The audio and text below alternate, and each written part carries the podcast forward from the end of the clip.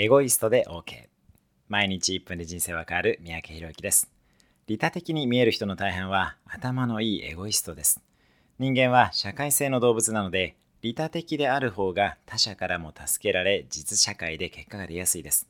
これは合理的利他主義とか利己的利他主義と呼ばれますが周りも自分もハッピーになるなら最高ですよね。利己的でも合理的でもいいので利他主義でいきましょう。利他的な人は頭のいいエゴイストなので最大のメリットを得るためなら一般的にはデメリットと思われることを率先してやれます。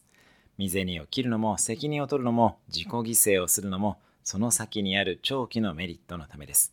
社会貢献も他者のためだけでなく自分の心のため死んで天国に行くためにやってる人もいるかもしれません。